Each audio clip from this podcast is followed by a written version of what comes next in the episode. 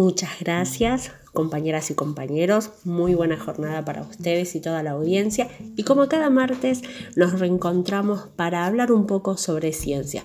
En esta oportunidad con un tema que nos interesa saber mucho y que tiene relación con el coronavirus, con el COVID-19 y la donación de plasma. Por eso hablamos con la doctora Gabriela Liendo, que es la directora del Centro Regional de Hemoterapia, para que nos saquemos algunas dudas con respecto a qué es el plasma, por qué es tan importante en estos tiempos de pandemia la donación de plasma y quiénes son los que pueden donar el plasma de aquellos que tuvieron COVID-19. Escuchemos atentamente. Hola, ¿cómo les va? Buenos días. Eh, mira, eh, plasma es la parte líquida de la sangre. La sangre que fuese tiene una parte líquida donde se transporta justamente en, su mayoría agua y determinadas proteínas como los anticuerpos y la parte celular que es donde están los glóbulos rojos, los glóbulos blancos y las plaquetas. Eh, el plasma es la parte líquida. Justamente es importante porque es allí donde están los anticuerpos para diferentes enfermedades como el COVID-19. Bien, ahí usted nombró los anticuerpos y también es algo que, escuchamos mucho la ciudadanía con respecto a los anticuerpos. Pero ¿qué son los anticuerpos? ¿Por qué están en nuestra sangre? ¿Cómo es que vamos a ayudar quienes pueden haber tenido COVID-19 a otras personas? Bien, hay, eh, los anticuerpos son eh, proteínas que eh, tienen una especificidad hacia determinados virus o bacterias. Para poder, poder adquirir esa, esa especificidad, tienen que ponerse en contacto determinadas células de la sangre con el virus. Entonces, de esa manera, el organismo empieza a fabricar anticuerpos contra ese virus. Esos anticuerpos, como se tienen especificidad, pueden ser contra diferentes virus, puede ser contra algún virus de hepatitis, contra virus de gripes, contra diferentes virus, entre ellos hay anticuerpos específicos para el COVID-19. Por eso, la persona que va a donar sangre, va a donar plasma eh, de convalecientes o de recuperados de COVID-19, tiene que haber sufrido la enfermedad, tiene que haber estado en contacto sí o sí con el virus. Bien, y esto de, de donar plasma, ¿cómo es el procedimiento? Porque también uno teme que sea una cuestión invasiva. Somos muy pocos los que podemos escuchar sobre la donación de plasma, pero uno se imagina una cosa media, tal vez rara. Bien, eh, actualmente es como una donación de sangre prácticamente. Eh, es más, los requisitos para poder donar plasma, eh, en primera medida es poder donar sangre. serían los mismos, digamos. La edad de los pesos serían los mismos.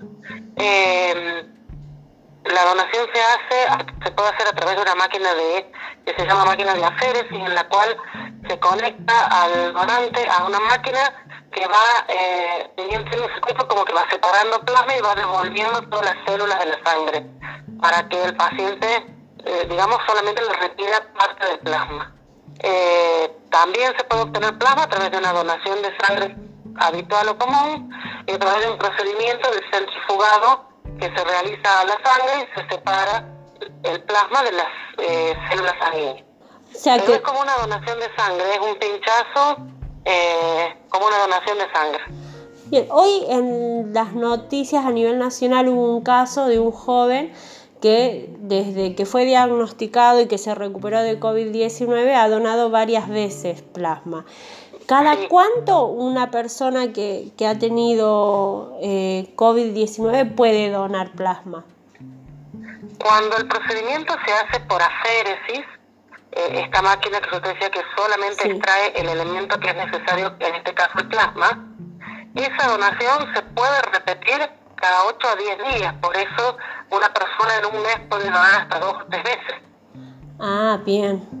En cambio, si hacemos una donación de sangre común, debemos esperar, obviamente, los tres meses posteriores para volver a donar. Esa es la diferencia entre la donación de plasma solo a la donación de, sangre. Volviendo a lo del procedimiento de aféresis, porque usted estaba comentando y me imagino como que nos ponen como una manguerita en un brazo y en otra eh, manguerita en el otro brazo. ¿Es así como funcionaría? No, No, no, no. Es una sola, es una sola vía que tiene un canal de entrada y uno de salida. Se va haciendo por ciclos. Es un solo pinchazo y el resto después la máquina mm, hace todo el trabajo. Bien. Esta semana también se va a presentar en la Cámara de Diputados de la provincia un proyecto de ley para el registro de pacientes con COVID-19 que puedan donar plasma. ¿Cómo se puede llegar a implementar en la provincia de aprobarse esta ley?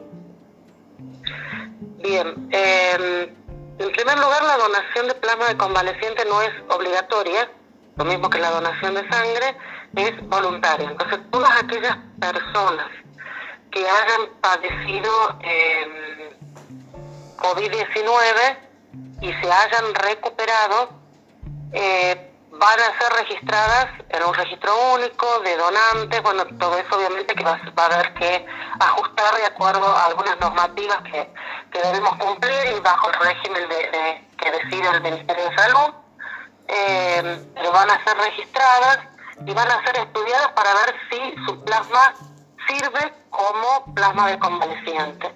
No todas las personas que sufrieron la enfermedad tienen un plasma que sirva eh, como tratamiento de otras personas.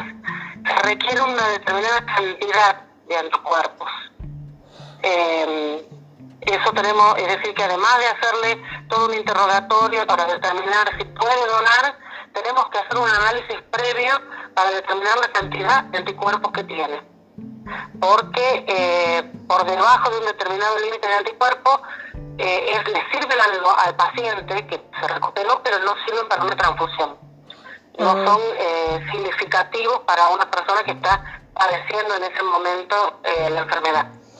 Por eso se, se, pide o se solicita tanto que las personas que se han recuperado se acerquen a los bancos de sangre habilitados o a los centros regionales habilitados para que puedan ser estudiados porque eh, el plasma de convaleciente es un material bastante escaso eh, y muy importante es saber quiénes pueden donar. Qué buen detalle, doctora, porque en esto de la infodemia famosa que estamos padeciendo en todo el mundo, uno de repente escucha todas estas noticias donde todos aquellos que tuvieron COVID-19 están como obligados a, poder donar plasma y no todos pueden donarlo entonces. No, no, no, no. Está bueno que todos se acerquen o que, estimulemos a que todos entiendan que se deben acercar a poder realizarse los estudios para ser seleccionados en el caso de que puedan donar. Bien, y esto, eh, doctora, con lo del ensayo clínico nacional que se está realizando justamente con la cuestión de, de los donantes para, para el plasma de los recuperados. ¿Cómo es esto de, hacer un ensayo clínico en una donación de plasma? En realidad el ensayo clínico es respecto a los resultados de, la donación de plasma. ¿sí? Hay, unos, hay diferentes protocolos para selección de pacientes aptos para la donación, para, recibir la transfusión de plasma. Eh, en realidad a nivel mundial hay distintos ensayos que algunos están abocados a pacientes graves, otros están abocados a pacientes que por factores de riesgo pueden agravarse para tratar de evitar que lleguen a estadios finales. Entonces, según los diferentes protocolos que se utilizan, eh, se van utilizando estas unidades de plasma.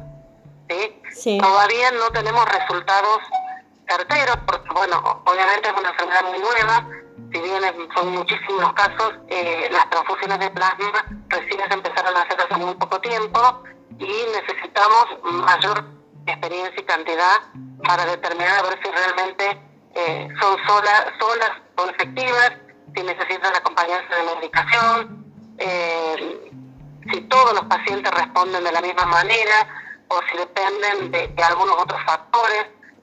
hay muchos interrogantes también respecto a la, efectividad. Por el momento es lo único que tenemos eh, certero de que nos está ayudando. Bien.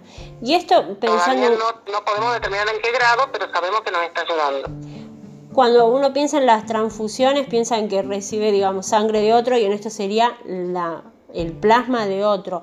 ¿Puede ser que el plasma de alguna manera no coincida o genere algún como conflicto eh, en el torrente sanguíneo de quien recibe esa transfusión?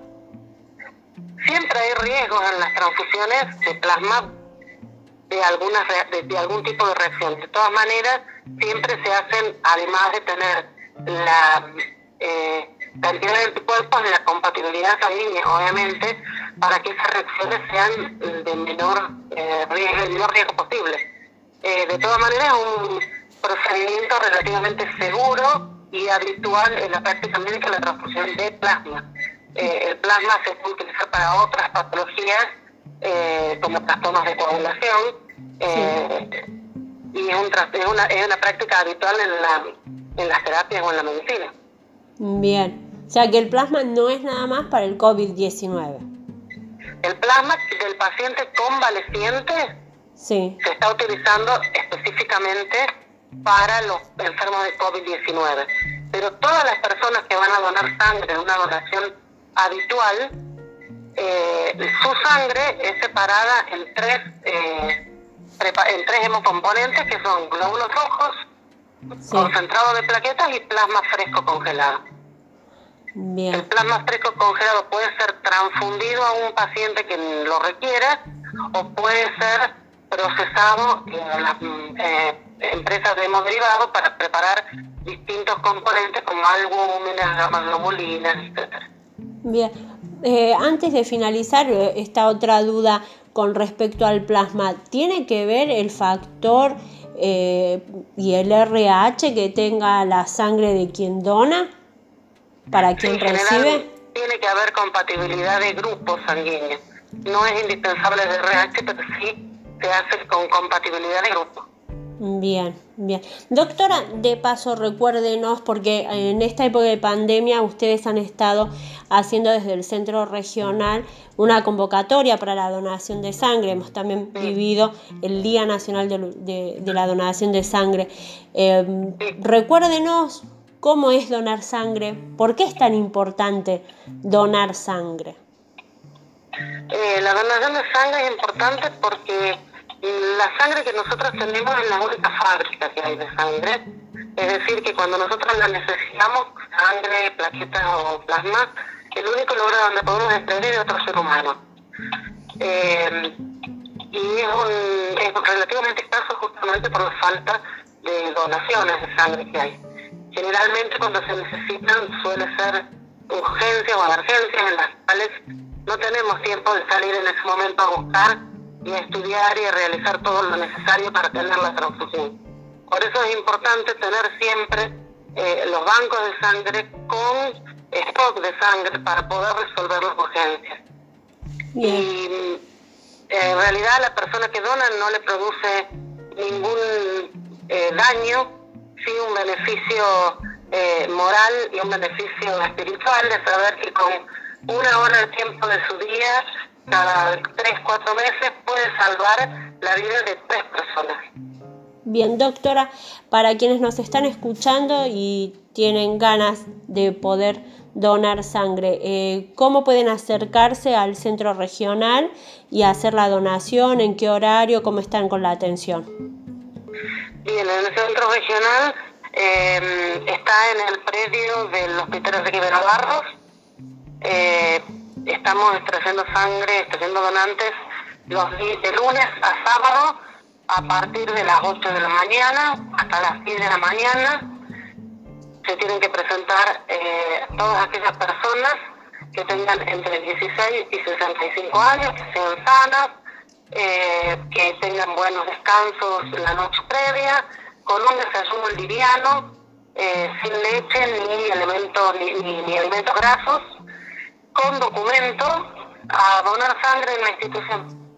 Eh, es aproximadamente, como les digo, una hora, donan la sangre y se van tranquilos y felices de haber hecho algo bueno por, por la gente. Bien, y en el caso de aquellos que en nuestra provincia se han recuperado de COVID-19, ¿ustedes están haciendo la recepción de la donación de plasma?